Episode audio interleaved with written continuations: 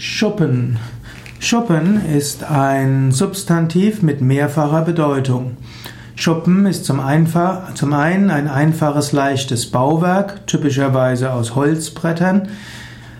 Schuppen wird benutzt zum Aufbewahren von Vorräten, Gegenständen, Geräten und Wagen.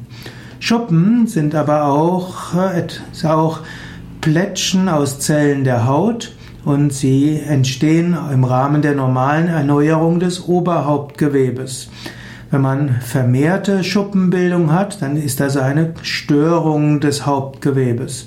Man kann Schuppen haben an behaarten Kopf oder man kann auch Schuppen haben an anderen Teilen des Körpers. Auch die Haut von Reptilien wird manchmal als Schuppenhaut bezeichnet. Wenn du Schuppen vorbeugen willst, dann ist erstmal wichtig, eine gesunde Ernährung zu haben und äh, Speisen nicht zu dir zu nehmen, die dein Immunsystem und auch deine Selbststeuerung durcheinander bringen. Vegetarische Ernährung, vegane Ernährung trägt schon viel bei gegen zu viel Schuppenbildung.